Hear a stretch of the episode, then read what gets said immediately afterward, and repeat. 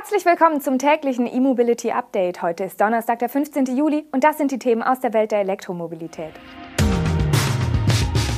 EU-Kommission plant Verbrenner aus für 2035. Schluss für Verbrenner-Lkw in Großbritannien. Tesla darf Model Y SR in China bauen. Viele Optionen für E-Autos bei der Polizei und Skateboard-Plattform in LKWs. Die EU-Kommission hat ihr lang erwartetes Klimapaket namens Fit for 55 vorgestellt. Darin sind Gesetzesinitiativen enthalten, mit denen die Ziele des Green Deals erreicht werden sollen. Ein wichtiger Punkt für die Autobranche, die CO2-Emissionen von Neuwagen sollen bis 2035 auf Null sinken, was dem Aus für Benzin- und Dieselantriebe gleichkäme. Konkret hat die Kommission zwölf Gesetzesinitiativen vorgestellt. Für die Mobilitätsbranche sind zwei davon zentral. Zum einen soll ein separates Emissionshandelssystem für Kraftstoffe im Verkehr und in Gebäuden eingerichtet werden. Damit will die Kommission die bisher schleppende Senkung der Emissionen in diesen Bereichen beschleunigen. Der Verkehrssektor hat bekanntlich fast nichts zu den bisher erzielten CO2-Einsparungen beigetragen. Künftig soll es zudem noch strengere CO2-Emissionsnormen für Pkw und Transporter geben.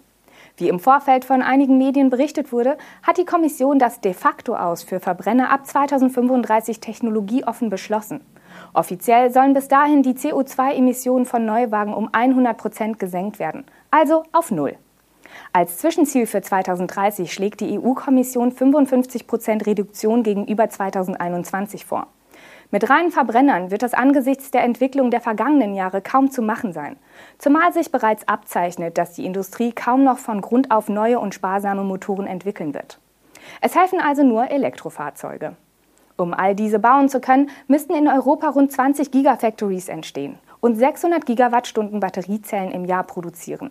VW-Technikvorstand Thomas Schmall rechnet sogar mit einem branchenweiten Bedarf von 30 Batteriefabriken in Europa. Der Strombedarf in der EU würde durch die Elektrifizierung des Verkehrs laut EU-Kommission übrigens nur um 5 Prozent steigen. Auch die britische Regierung hat einen Plan zur Dekarbonisierung des Verkehrssektors vorgelegt. Er beinhaltet das Ziel, den Verkauf aller Straßenfahrzeuge mit Verbrennungsmotoren bis zum Jahr 2040 einzustellen. Bisher galt für Pkw das Enddatum 2030. Nun gibt es auch einen Fahrplan für Nutzfahrzeuge. Im vergangenen Herbst hatte Premierminister Boris Johnson bereits angekündigt, dass die Regierung das Verbot des Verkaufs neuer Pkw mit Verbrennungsmotoren um fünf Jahre auf 2030 vorverlegt. Nun folgt die Ankündigung, bis 2035 auch den Verkauf neuer Fahrzeuge von dreieinhalb bis 26 Tonnen mit Verbrennungsmotoren einzustellen. Für Verbrenner-Lkw über 26 Tonnen soll der Hammer spätestens 2040 fallen. Oder früher, wenn eine schnellere Umstellung möglich erscheint, wie es heißt. Zudem will die britische Regierung ihre aus rund 40.000 Autos und Transportern bestehende eigene Flotte drei Jahre früher emissionsfrei machen, also schon 2027. Der nun vorgestellte Dekarbonisierungsplan geht übrigens weit über den Straßenverkehr hinaus und umfasst auch Vorgaben für andere Verkehrsträger. Bis 2040 schwebt der britischen Regierung eine Netto-Null-Luftfahrt vor und der Schienenverkehr soll bis 2050 auf Netto-Null-Emissionen kommen.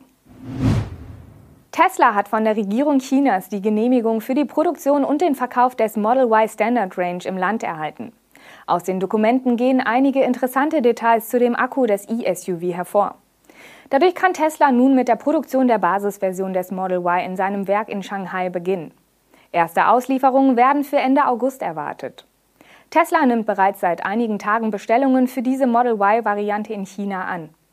Die Reichweite wird auf der chinesischen Tesla-Seite mit 525 Kilometern angegeben, jedoch in dem in China noch üblichen NEFZ.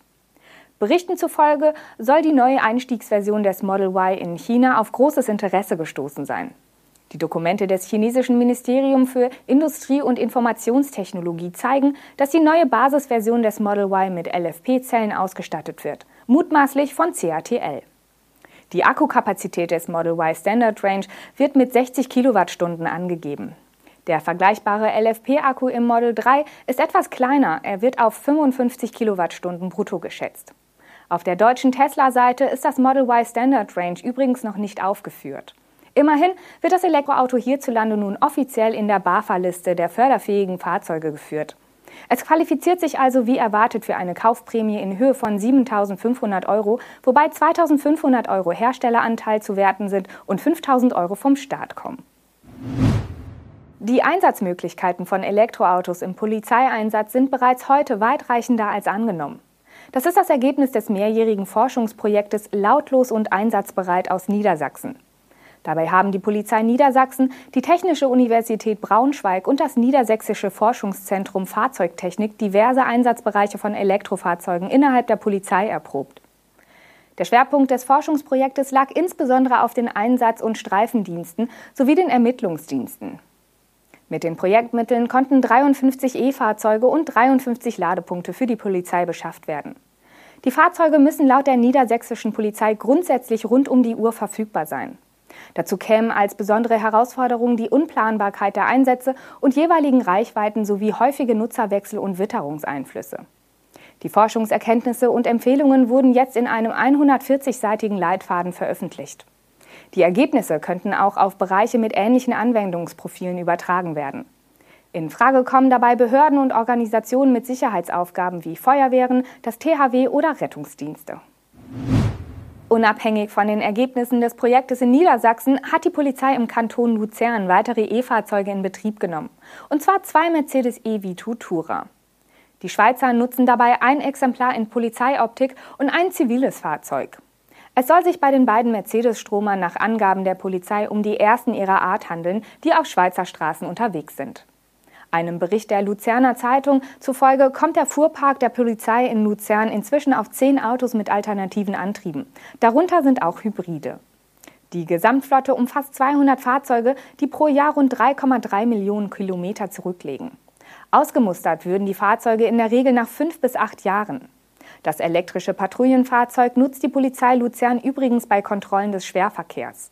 Weitere vollelektrische Fahrzeuge sollen auf jeden Fall folgen. Hintergrund ist, dass die Luzerner Polizei sich an den Klimazielen der Kantonregierung orientiert. Und die will vollständig klimaneutral werden.